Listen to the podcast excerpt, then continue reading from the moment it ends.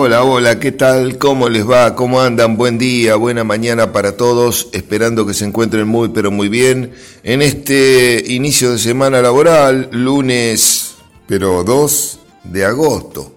Dimos vuelta la página del almanaque en el día de ayer y ya comenzamos a transitar un nuevo mes invernal, el último prácticamente, porque el, el próximo, allá por el 21, según lo que dice el almanaque, entraríamos en la primavera. Así que la temperatura de hoy es de 2 grados 5 décimas, la sensación térmica 2 grados 4, la presión atmosférica está alta, 1019 hectopascales, y la humedad relativa del ambiente 85%. Ayer tuvimos un día también muy lindo, el fin de semana espléndido, sobre 9 de julio, y tendremos una semana ahora primaveral, si Dios quiere. Una semana diferente a la pasada, donde reinó el frío fundamentalmente. Este, la verdad que vamos a hablar un poquito al respecto porque fue esa, ola polar. Eh, bueno, este, llegó al norte, llegó a Brasil, eh, provocó daños en muchos cultivos de distinta índole, no necesariamente los que conocemos habitualmente nosotros, como los extensivos, sino otro tipo de cultivos más intensivos también provocó en el norte importantes daños. Em, decía que para esta semana se espera una semana más bien primaveral, con temperaturas en ascenso todos los días, inclusive hacia el fin de semana, eh, se esperan temperaturas que pueden rondar el viernes por ahí los 25 26 grados centígrados. Hay probabilidades de un evento hídrico hacia el día 8 9 de agosto. Así que reiteramos, entre el 8 y 9 de agosto estaría la posibilidad de tener un evento hídrico en nuestra zona que esperemos que llegue. Porque, bueno, el anterior, eh, el otro sábado, ese frente que dejó algo de agua en algunas zonas muy, eh, muy acotadas de la región productiva, en otras como la nuestra solo dejó tres gotas, no, no sirvió para, para, este, bueno, para los cultivos. Y un poco hablando de lo que pasó la semana pasada con esa ola polar que realmente llegó, eh, este, provocó algún, alguna situación de zozobra, pero bueno, nuestra zona en general este, no, no, generó más que algún pequeño daño en algún cultivo, sobre todo con mucho rastrojo, este, pero no, no fue como la del año anterior, porque este año estábamos con un poco más de humedad en el suelo, un poco más de humedad este ambiente también, lo que no llegó a generar lo que se conoce como helada negra. Fueron todas heladas más blancas que eh, provocan daño pero mucho menor. De acuerdo mm, a los datos de la, guía, de la guía estratégica para el agro que elabora la Bolsa de Comercio de Rosario, cuenta que el 75% del trigo está en la zona eh, núcleo en muy buenas condiciones y cuando eso lo comparan con este, otros años, em, están, este, em, digamos, con mejor condición y una, un adelanto. Inclusive esos, esas, este, digamos, estas, estos fríos que se han producido, no solamente el de la semana pasada, sino anteriores, han permitido eh, lograr un mejor macollaje. Eh, y se ha contabilizado, por ejemplo, en la zona de Cañada de Gómez, em, este, plantas que han tenido hasta cuatro macollos. Seguramente que deben ser eh, algunas siembras con menor densidad y el trigo ya sabemos que tiene una capacidad enorme de macollar, sobre todo cuando está en un ambiente de esta, de esta condición, ¿no?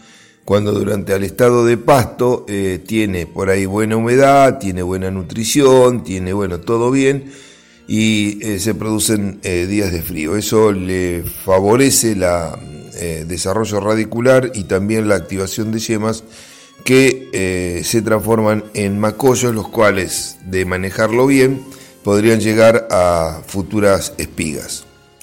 Decíamos que la lluvia del sábado este pasado, no, del anterior, eh, solamente afectaron algunas zonas, por ejemplo en la zona núcleo, la zona de Zavalla y ahí este, la parte sur de Santa Fe, registraron 15 milímetros en el, norte de la provincia de Buenos Aires como Varadero, eh, por ejemplo, e inclusive hacia Capital 18 milímetros, y el resto prácticamente, como yo decía, no, no recibió nada, como acá el 9 de julio pasaron unas gotitas el sábado y nada más. Em, bueno, esto ya, bueno, por supuesto preocupa porque la falta de agua en los primeros centímetros ya eh, se nota y sobre todo más al norte es más preocupante porque los trigos están más eh, avanzados. Entonces, estas lluvias que podrían llegar ahora en, hacia el 8 o 9 de agosto son muy, pero muy esperadas.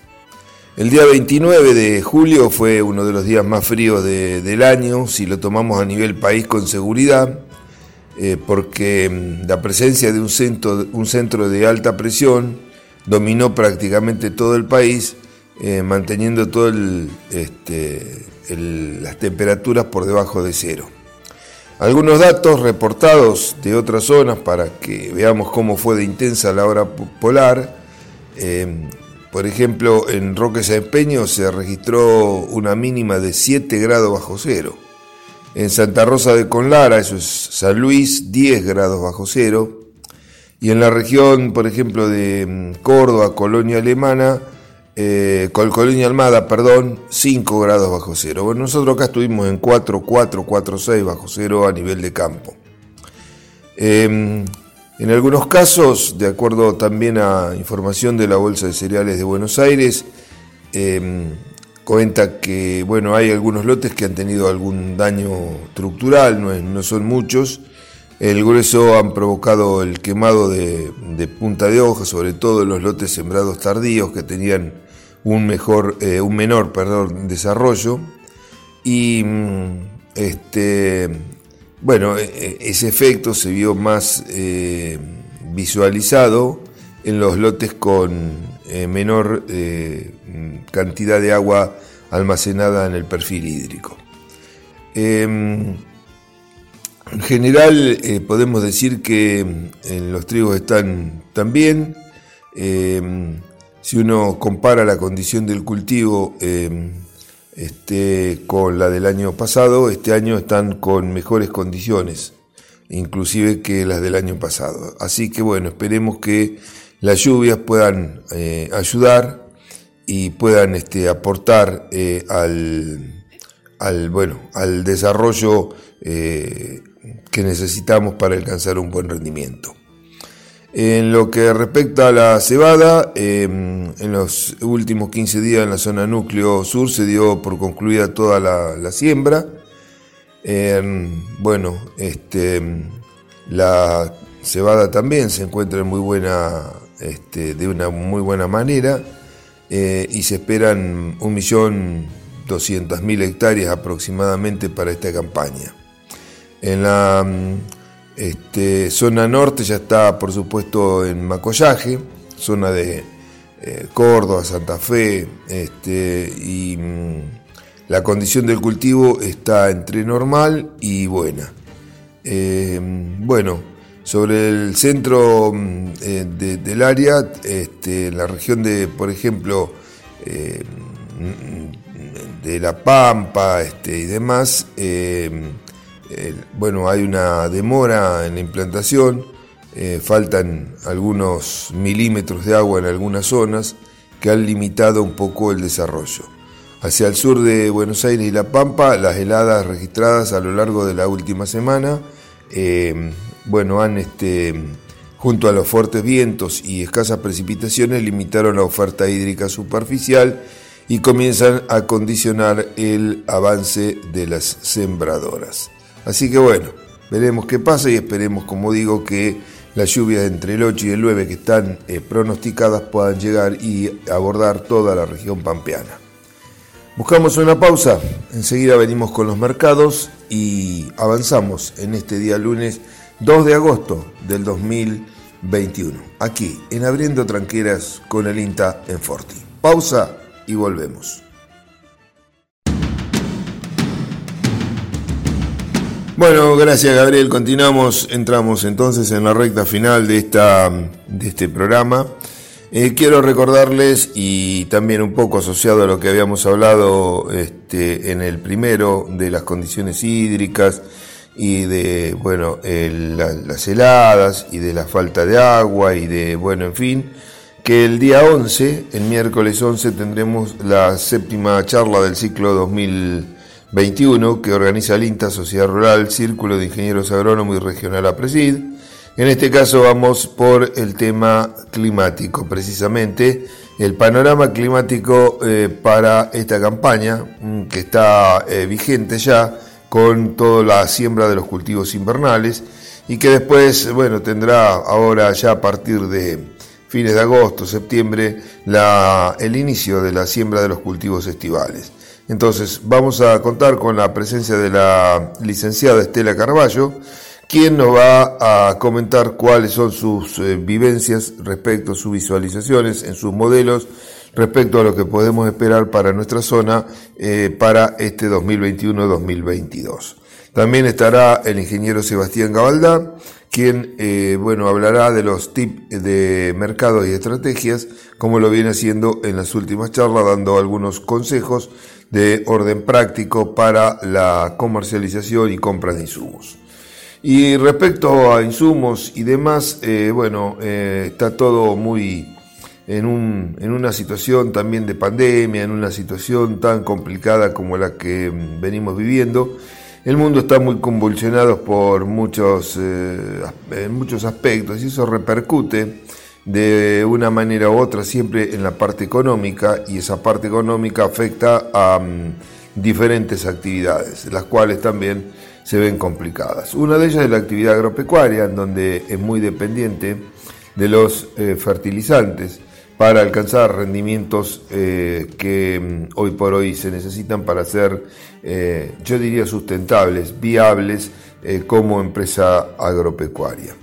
Em, bueno, en este, este eh, último tiempo, eh, bueno, han, continuado la suba de los eh, fertilizantes en el mercado internacional em, y eso, bueno, este es, es complicado. El precio de referencia FOB, por ejemplo, en la zona del Golfo del fosfato diamónico alcanzó los 612 dólares eh, mostrando un aumento del 2% contra el valor de junio. Eh, recordemos, es el valor en FOB en el Golfo. Hay que traerlo, tiene que llegar acá, está toda la logística, está lo que gana el que lo trae, el que la comercializa, en fin. Eh, en Brasil también muestra un incremento del 11%, alcanzando los 755 dólares y eh, bueno, es un, este, un valor también eh, importante. Em, bueno, esto se debe a varias razones, em, algunas este, eh, están asociadas a condiciones fundamentalmente de, protección, ya lo vamos a, a ver. Em, la urea, por ejemplo, continúa con una tendencia alcista, en referencia a FOB eh, Mar Negro, eh, alcanzó los 488 dólares por tonelada, un 13% por encima del valor de junio. La demanda continúa estable, avanzando el verano en el hemisferio norte. India, eh, India necesita asegurar un volumen importante de urea para agosto, mientras que en China los altos precios de los fertilizantes dan pie a rumores sobre un impuesto temporal a las exportaciones, es lo que destacan los especialistas del grupo. Em, bueno, este, si bien hemos tenido otros eh, periodos eh, importantes, allá por el 2008, 2009, donde los fertilizantes eh, treparon a valores inusitados, el diamónico sobrepasó los mil dólares la tonelada, en este momento que veníamos con valores en torno eh, a los 500 dólares para el diamónico y 400, 400 y algo para la urea, eh, pegamos un salto importante este, sobre fines del 2020 y en lo que va en el 2021. Lo que hace al mercado local, entonces, eh, la empresa AZ Grupo destaca que el INDEC publicó los datos de importación de junio y el volumen de urea ingresado en el país alcanza los 205 millones de toneladas, em, este, marcando al inicio de la temporada como la más fuerte en importación. El acumulado en lo que va del año asciende a 433 millones de toneladas, muy por encima de los máximos alcanzados a fechas similares del año pasado, que eran de 241 millones de toneladas, casi se ha duplicado. Em, en, bueno, en fin, este, cuanto al MAP, el mes de junio el volumen importado por nuestro país fue de 152 eh, mil toneladas, siendo en general el mes de mayor volumen de importación, 152 millones de toneladas, perdón. En el acumulado, en lo que va del año, tenemos 425 mil, 425 eh, millones de toneladas por encima del máximo alcanzado en años anteriores. Eh, bueno, lo que mm, en realidad se habla es que eh, bueno, China un poco por eh, necesidad de protección de su propia este, eh, producción como países como India, Pakistán y demás que para estos meses de agosto tienen demandas importantes, está pensando en bueno, tomar algunas medidas al respecto que podrían repercutir aún más en los precios al cerrar por ahí las exportaciones de diferentes tipos de productos. Em, en lo que hace a nuestro país, eh, el impacto que tiene sobre los costos de soja, trigo y maíz, em, los, em, este, los márgenes eh, bueno, se ven afectados porque no cabe duda de que esto eh, impacta negativamente. en el caso del doble cultivo, trigo-soja, los costos directos pasaron de 473 dólares a 557, es decir, un incremento de 18 dólares. Em, en el caso de la soja, eh, a mayo del 2022, con, tomando la cotización mayo del 2022, se ubica en 312 dólares, un 39% por encima de la misma fecha del año pasado. Y este, esto nos estamos refiriendo a la variación de eh, costos. Eh, acá, por ejemplo, tenemos quien más creció fue la soja con un 19%, en los costos, este, el maíz 14 y eh, el trigo soja 18. Y en lo que respecta a precios, em, también maíz el 39, eh, perdón, la soja el 39, maíz 30 y eh, la relación, el cultivo trigo-soja un 20. La relación insumo-producto en trigo-soja, bueno, se vio también, este, son todas situaciones complicadas. Eh, bueno, veremos a ver cómo, cómo este, termina este, todo eso. Pero, em, la, por ejemplo, en soja la relación para el diamónico es de 2,5 a 1. Eh, en la urea es de 1,9 a 1.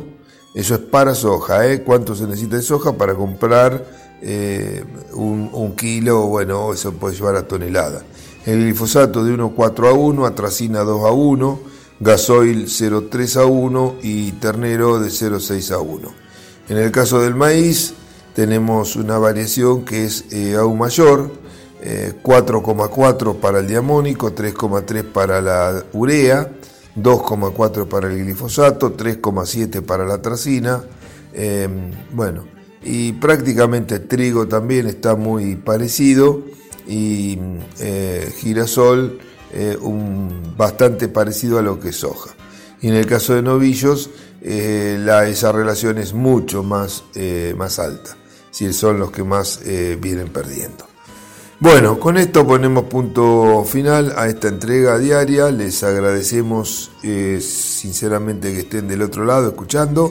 Y bueno, les deseamos una muy pero muy buena jornada. Como siempre la esperanza de que mañana a partir de las 7 y 30 nos reencontremos una vez más aquí en Forti para abrir junto al INTA una nueva tranquera. Que pasen un buen día. Chao, gracias, hasta mañana.